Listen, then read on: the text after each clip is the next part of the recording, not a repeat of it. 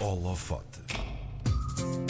Um dia pegou na bicicleta e decidiu que ia fazer os 738 km da Estrada Nacional 2 entre Chaves e Faro, mesmo sem grande preparação. E depois voltou a fazê-lo e fez ainda mais umas vezes, incluindo a mais recente, no início do outono passado, associada a uma campanha de angariação de fundos para a União Audiovisual. O bicho da ultramaratona de ciclismo agarrou e há dias terminou mais um desafio, eh, desta vez pelas nove ilhas dos Açores, onde pedalou para angariar dinheiro para bicicletas para pessoas de zonas rurais em desenvolvimento. Esta introdução já vai longa, mas é uma pequena migalha, pelo menos ao pé dos percursos percorridos pelo Tiago Cação, o nosso convidado deste holofote. Tiago, bem-vindo. Uh, antes de mais, queria perguntar-te o que é que distingue um ciclista convencional de um ciclista ultramaratonista? Olá, bom dia, João. Obrigado pelo convite. Essa de facto é uma boa, boa pergunta, a qual eu não tenho resposta, porque eu passei diretamente para as outras maratonas e, e não sei propriamente o, o, que é um ciclista convencional. Uh, mas acho que se caracteriza essencialmente pelas distâncias percorridas e também uh, ser ultramaratonista também é uma forma de estar na vida um bocado diferente do que sair só para fazer uns quilómetros apenas de bicicleta. É. Utilizamos mais para viajar, propriamente para fazer pequenos curtos de tempo uhum. de bicicleta. Para esta tua última aventura, vamos, vamos pegar nisto que hum, acabaste, faz amanhã uma semana, penso eu, em que andaste a pedalar pelos Açores. Tu escolheste apoiar a World Bicycle Relief. Uh, que organização é esta e porquê é que é importante levar bicicletas para países em vias de desenvolvimento, Tiago? Bom, eh, essa é uma ONG que tem prestado um excelente serviço a países em vias de desenvolvimento, onde as infraestruturas de transporte são parcas ou nulas e em que uma criança para se deslocar, quer para a escola, quer, ou seja, por centro de saúde, trabalho, teria normalmente percorrer a pé 20, 30 km. Ora, com uma bicicleta o tempo diminui rapidamente e isso muda a vida dessa criança.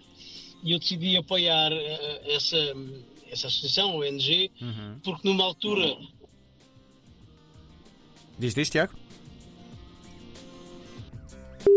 Parece que perdemos o Tiago. Será que momentaneamente? Será que não? O WhatsApp às vezes faz-nos estas coisas. Vamos tentar. Vamos tentar. Já está o Tiago de volta, Tiago? Alô, Tiago? Ah, perdemos-te. Estavas a explicar porque é que era importante as bicicletas. Sim, Sim estou a ouvir-te. Estás a ouvir-nos bem? Ah, claro. Numa... Bem. Vamos lá ver. Vamos lá ver. Estamos com dificuldades na ligação, está complicado. Tiago? Vamos tentar muito rapidamente refazer a chamada, isto meio do holofote. Isto é uma edição muito, muito louca do holofote. Vamos lá ver. Rádio em direto tem destas coisas. Conectando, Tiago? Alô? Vamos ver se é agora. Conseguem-me ouvir? Conseguimos ouvir-te perfeitamente. Estavas a explicar porque, ah, é que, porque é que era importante levar as bicicletas para estes países onde as infraestruturas estão uh, pouco desenvolvidas. Não, isto parte um bocado no seguimento em que, altura, nesta altura, dos grandes centros urbanos se discutem questões de mobilidade, questões, as ciclovias, implementação, que se, retribui, que se retira o trânsito às cidades, o trânsito automóvel, nós esquecemos que há zonas do mundo onde, onde, as bicicletas são de facto importantes para melhorar a vida das pessoas. E acho que temos um bocado arredados dessa realidade e acho que não nos devemos esquecer que, neste caso, com 123 euros podemos mudar a vida a uma criança, mudar uhum. o futuro. E, e acho, acho que é uma boa causa, acho que é uma boa iniciativa e foi um bocado por aí que eu decidi colaborar também. Porquê é que escolheste os Açores para este desafio? Bom, os Açores é dos sítios mais bonitos que eu conheço à face da Terra. Eu já tive a oportunidade em trabalho de viajar imenso e os Açores são provavelmente dos lugares mais idílicos do mundo. E hum, eu na altura tive a oportunidade de fazer as nove ilhas em trabalho e eu decidi, e eu pensei na altura, bom, isto era giro, era fazer bicicleta. E então fiz as nove ilhas em nove dias, porque é algo inédito e tentei associar esta parte inédita para chamar a atenção a esta causa da World Bike Relief. Os, Açores são, os Açores são dos melhores sítios do mundo para pedalar também. Tem um asfalto inacreditável, tem paisagens maravilhosas. Uhum. E estes novos dias passaram a uma velocidade estonteante.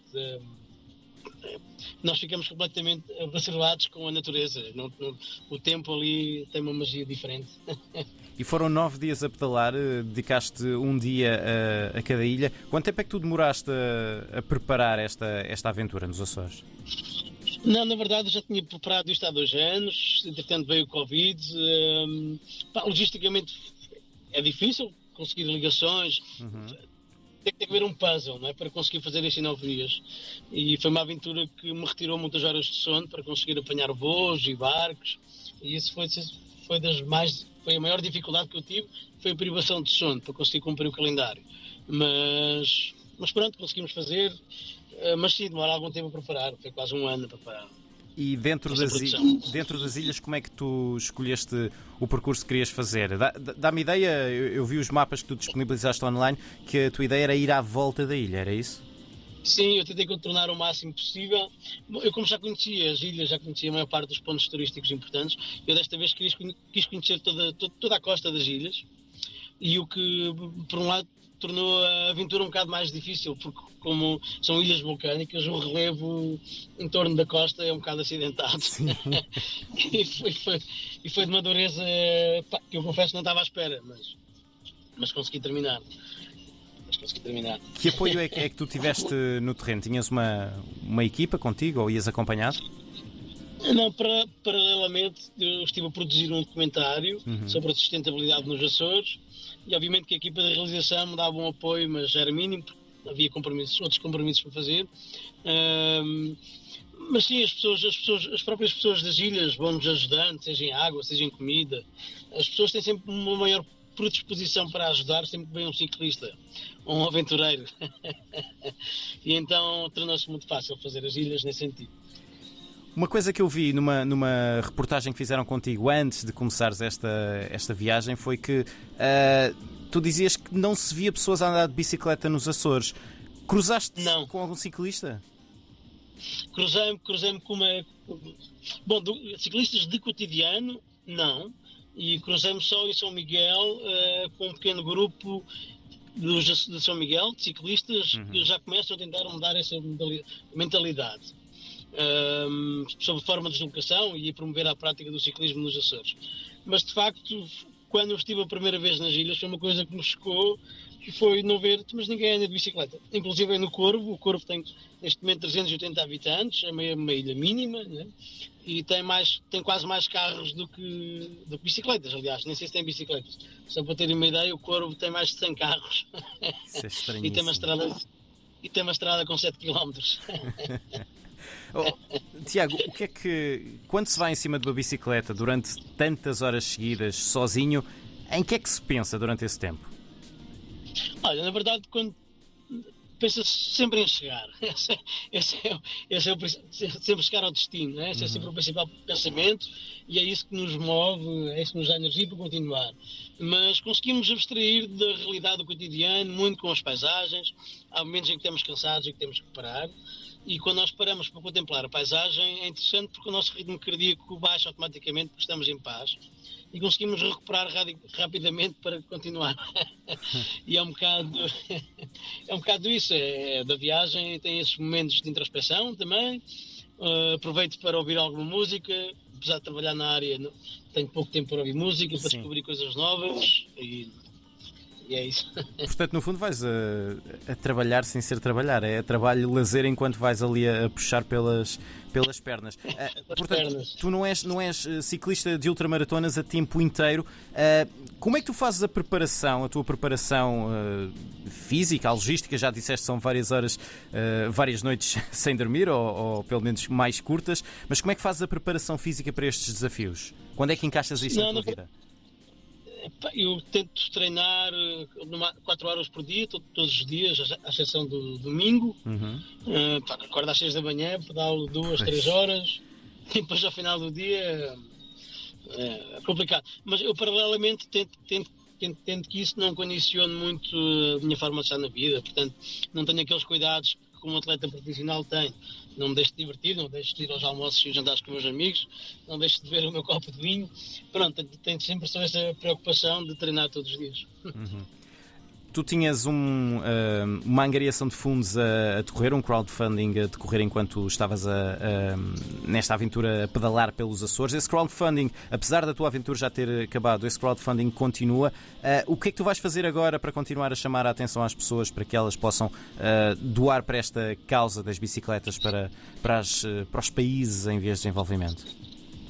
Então, uh, o crowdfunding vai ficar ativo até outubro uhum. e eu vou, basicamente, vou fazer um marketing direto e vou começar a chatear diretamente os meus amigos. Certo. Uh, vou, vou, esperar, vou, esperar, que eles regressem de férias para regressar à carga, pá, porque quando meto uma coisa na cabeça é para cumprir e não, não vou terminar este crowdfunding sem, sem pelo menos as novas bicicletas. E, mas eu acredito que vai acontecer. E vou também, tenho um plano preparado para, para esta semana e para a próxima em que vou fazendo um relato uh, de todas as ilhas sobre o que é que aconteceu. Uhum. Para tentar assim, chamar a atenção uhum. à causa. Se alguém que estiver a ouvir nos quiser contribuir, onde é que as pessoas devem dirigir-se? Então devem consultar o site uh, da World Bicycle Relift e procurar uh, a minha iniciativa que se chama Ride Across Açores, uhum. ou então basta seguir-me nas redes sociais, no Facebook Tiago Cação, ou no Instagram uh, podia ser pior. esse, esse, é o meu favorito. Uh, só para terminarmos, Tiago, eu fiquei curioso. Uh, esse documentário sobre a sustentabilidade nos Açores, quando é que isso, quando é que isso sai? E então, terminamos agora a recolha, vamos entrar no período de, de, de montagem. Uhum. está previsto para dezembro. Vamos ver se, vamos, se conseguimos cumprir os prazos, mas eu acredito que sim. Uh, registámos imensos conteúdos e acho que vai ser interessante, porque é um tema que, que me facto preocupa, é a sustentabilidade nos Açores e vamos tentar refletir um bocado sobre isso. É o que pretendo documentar. Muito bem. Tiago Cação, um ciclista ultramaratonista, esteve numa aventura de nove dias, nove dias nos Açores a pedalar, cada dia uma ilha para recolher fundos, para levar bicicletas para zonas em vias de desenvolvimento, para oferecer às crianças dessas zonas. Tiago, muito obrigado por ter estado connosco no Holofoto. Um grande abraço. Obrigado, eu.